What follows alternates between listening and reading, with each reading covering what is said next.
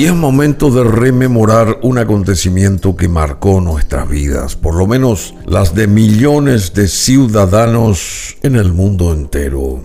¿Qué pasaba hace 60 años allá en Dallas, Texas, Estados Unidos? Se asesinaba a un presidente.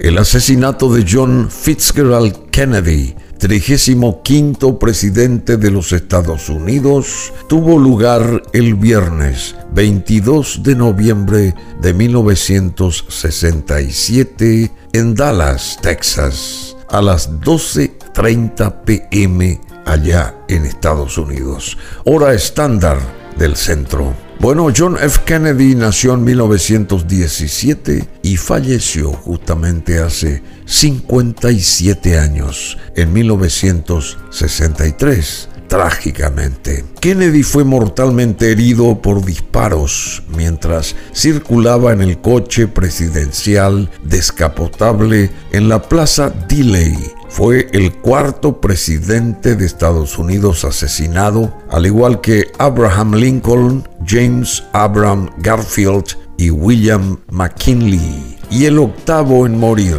en ejercicio de sus funciones. Tres investigaciones oficiales concluyeron que Lee Harvey Oswald, un empleado del almacén Texas School Book Depository en la Plaza Delay, fue el asesino.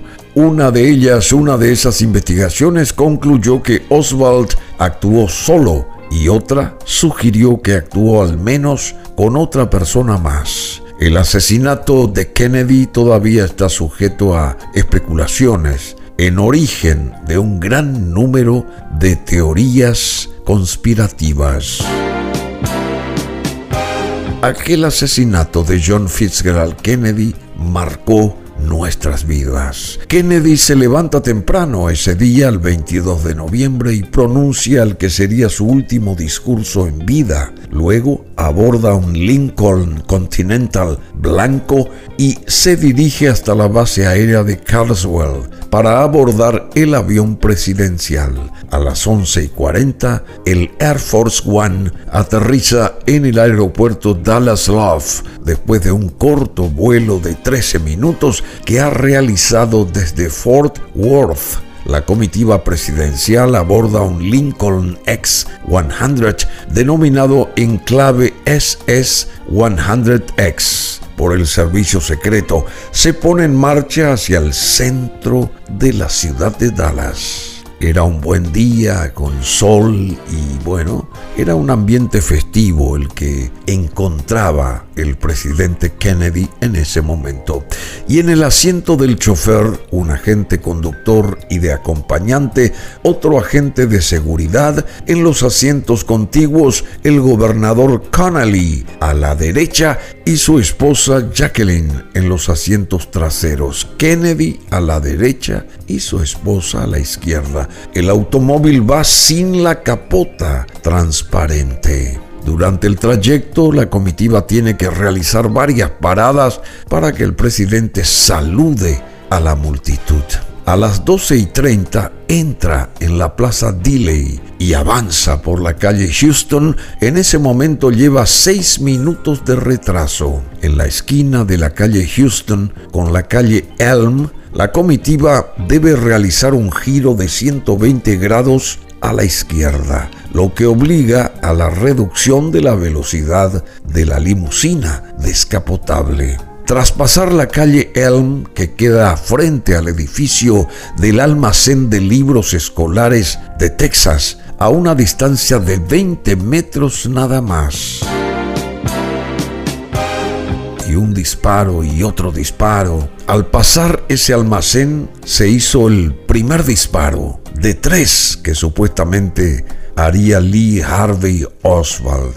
Se calcula que en ese momento la comitiva iba a una velocidad de 55 kilómetros por hora. La comisión Warren concluyó posteriormente que el primero de los tres disparos no impactó en el coche, sino en la acera. Casi todos están de acuerdo que Kennedy recibió dos disparos y que el último disparo le impactó en la cabeza y fue mortal. El primer disparo es desviado por un semáforo y rebota en el cemento, llegando a herir levemente al testigo James Tague. 3,5 segundos después se produce el segundo disparo que llega a Kennedy por detrás en su espalda y sale por su garganta. Kennedy se lleva ambas manos a su garganta, levantando sus codos mientras su esposa lo observa atónita y el gobernador Connolly se gira hacia su derecha para mirar hacia atrás. Pasado el segundo disparo, el presidente, aún con ambas manos en su garganta, deja de saludar al público, gira hacia la izquierda y su esposa tira de él para recostarlo sobre el asiento, acercándose y abrazándolo fuertemente y tapando su cabeza con su propio cuerpo. Cuando ocurre el tercer disparo, este impacta en forma visible y de lleno en el hueso parietal derecho de la cabeza de Kennedy.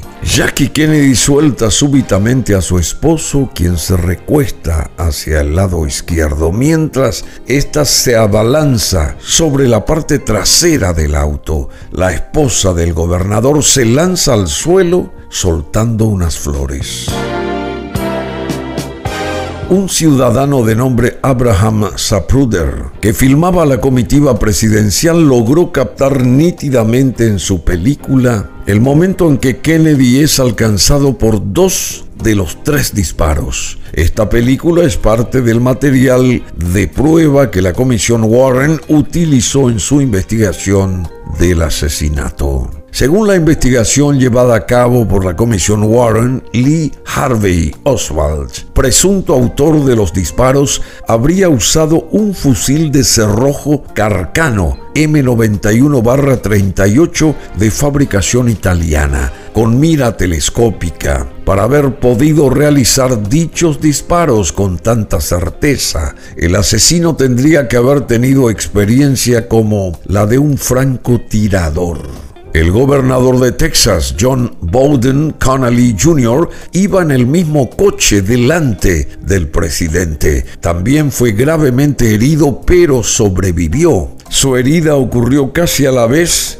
que cuando el primer disparo impacta sobre Kennedy, teóricamente como resultado de la misma bala que ha dado pie a la llamada teoría de la bala mágica. Al parecer la acción de su esposa de recostarlo sobre sus piernas ayudó a salvar su vida, dado que evitó en mayor medida el neumotórax producido por la herida. Lee Harvey Oswald ¿Quién era? ¿Quién fue? ¿Por qué lo mata a Kennedy? Lee Harvey Oswald fue detenido 80 minutos después del asesinato del oficial de policía de Dallas, J.D. Tippit, y fue acusado de la muerte de Tippit y de la de Kennedy a última hora de la tarde del día 22 de noviembre. Oswald negó siempre haber disparado contra el presidente, no obstante. El caso de Oswald nunca fue juzgado porque dos días más tarde, mientras era trasladado y custodiado por la policía, Jack Ruby, un gángster de Dallas, le disparó y lo mató. A las 13, Kennedy es declarado oficialmente muerto en ese día allá en Dallas. El equipo médico del hospital Parkland declara oficialmente la muerte del presidente John Fitzgerald Kennedy con paro cardíaco y habiéndosele suministrado la extrema unción. No tuvimos nunca una esperanza de salvar su vida, declararon los médicos. La muerte de Kennedy fue oficialmente anunciada más tarde, a las 13 y 38. El gobernador Connolly fue operado dos veces de urgencia ese día.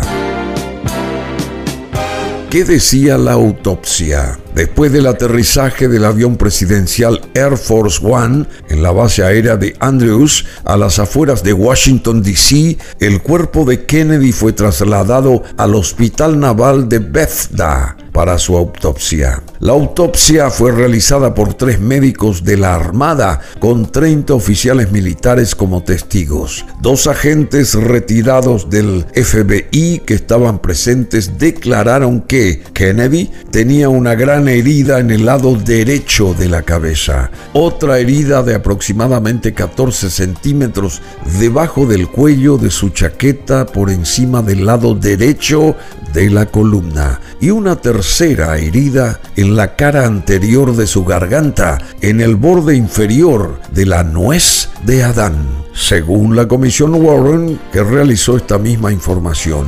El informe del FBI sobre la autopsia fue realizado por los agentes especiales Siebert y O'Neill. El funeral de Kennedy, ¿cómo se lo prepara? Después de la autopsia en el Hospital Naval de Bethesda, el cuerpo de Kennedy fue preparado para el entierro y trasladado a la Casa Blanca y expuesto en la sala este durante 24 horas. El domingo siguiente al asesinato, cubierto con la bandera de los Estados Unidos, fue trasladado al Capitolio para una visita pública. En todo el día y por la noche, cientos de miles de personas visitaron el féretro. Representantes de 90 países, incluyendo la Unión Soviética, asistieron al funeral el 25 de noviembre, tercer cumpleaños de su hijo John Fitzgerald Kennedy Jr. Después del funeral, realizado en la Catedral de San Matthew, fue trasladado el carro de caballos al cementerio de Arlington, donde fueron enterrados sus restos. También durante su funeral fue interpretado El Duelo de la Patria, obra del costarricense Rafael Chávez Torres. El funeral fue oficiado por el arzobispo de Boston, el cardenal Richard Cushing, amigo personal de Kennedy, quien había casado a John y a Jackie Kennedy, y quien bautizó a sus dos hijos, y además también había oficiado el funeral de su hijo Patrick, fallecido 15 semanas antes que su padre. ¿Y esta conspiración cómo se desata? ¿Cómo surge? Howard Hunt, miembro importante de la CIA, confesó en su lecho de muerte, de acuerdo con su hijo, la supuesta auténtica trama que envuelve este magnicidio. Según Hunt, el 36 presidente de los Estados Unidos, Lyndon B. Johnson, habría sido el autor intelectual del asesinato de Kennedy, ansioso de conseguir el poder tras dos años como vicepresidente y viendo cómo las posibilidades de suceder a Kennedy se desvanecían. El asesinato habría sido planificado por ciertos agentes de la CIA que estaban en contra de Kennedy, como el propio Hunt o Court Mayer, cuya esposa tenía un amorío con el entonces presidente. El francotirador habría sido un asesino a sueldo de la CIA, proveniente de la mafia corsa, llamado Lucien Sarti. John Fitzgerald Kennedy nació en Brookline, en Massachusetts, el 29 de mayo de 1917 y falleció en Dallas, Texas, aquel 22 de noviembre de 1963, hace 60 años. Fue el 35 presidente de los Estados Unidos. Fue conocido como John Fitzgerald Kennedy, Jack para sus amigos o por su sobrenombre JFK. Elegido presidente en 1960, Kennedy se convirtió en el presidente más joven de su país. Después de Theodore Roosevelt, ejerció su presidencia desde el 20 de enero de 1961 hasta su asesinato en 1963. Durante su gobierno tuvo lugar la invasión de Bahía de Cochinos, la crisis de los misiles de Cuba, la construcción del muro de Berlín, el inicio de la carrera espacial y la consolidación del movimiento por los derechos civiles en Estados Unidos, así como las primeras acciones de su país en la guerra de Vietnam.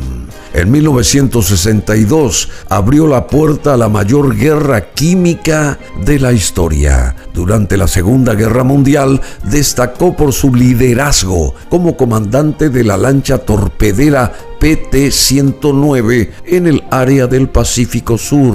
En un reconocimiento, la PT-109 fue impactada por un destructor japonés que partió la lancha en dos y ocasionó una explosión. La tripulación a su cargo nadó hasta una isla y sobrevivió hasta ser rescatada. Esta hazaña le dio mucha popularidad a Kennedy y con ella comenzó su ascendente carrera política.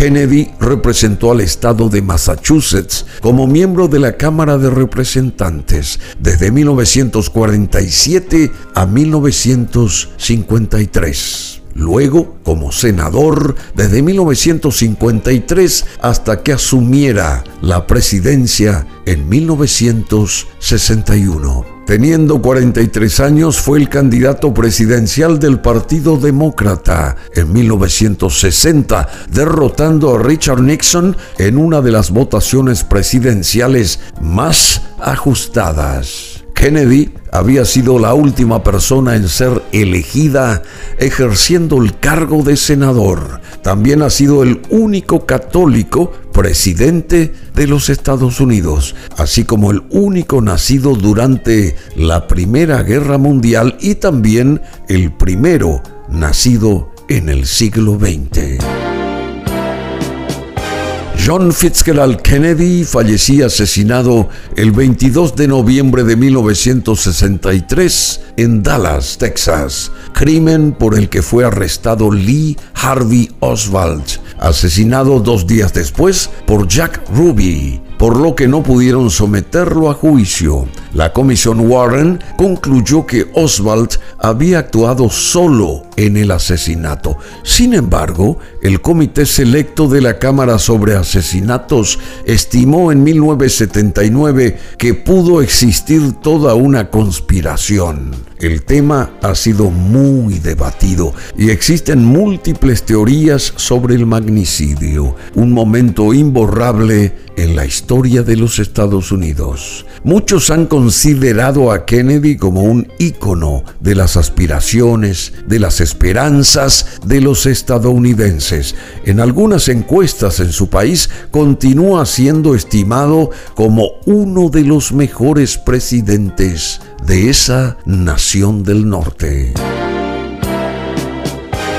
John Fitzgerald Kennedy, asesinado hace 57 años en Dallas, Texas, siendo presidente número 35 de los Estados Unidos, provenía de una familia católica noble cuyos padres han sido Joseph Kennedy y Rose Kennedy. Se casó con Jacqueline Boavier Kennedy en 1953 se sabe que su pareja en ese momento era la afamada actriz Marilyn Monroe y sus hijos han sido Arabella Kennedy, Caroline Kennedy, John Fitzgerald Kennedy Jr. y Patrick Boavier Kennedy, muerto 15 semanas antes del fallecimiento del presidente John Fitzgerald Kennedy.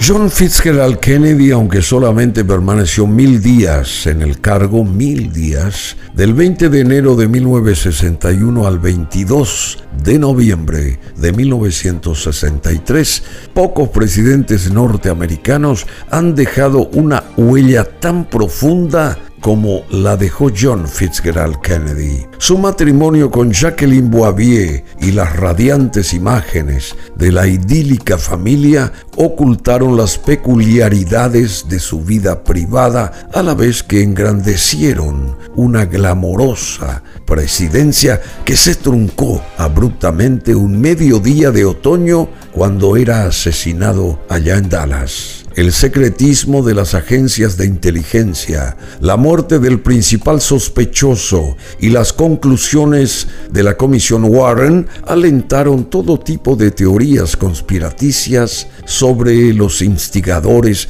y otros autores materiales de su muerte. Tras dos comisiones de investigación directa al más alto nivel, tres comisiones indirectas, un juicio, una ley federal de recopilación de datos y centenares de libros y películas realizados, todavía dejan lagunas sobre las circunstancias que rodearon aquel atentado. Las últimas desclasificaciones de documentos apoyan la tesis de que el asesinato fue tramado por poderosos mafiosos. Sin embargo, 60 años después de ese magnicidio, el caso de Kennedy sigue abierto. La música está para nosotros ahora aquí en BM Online.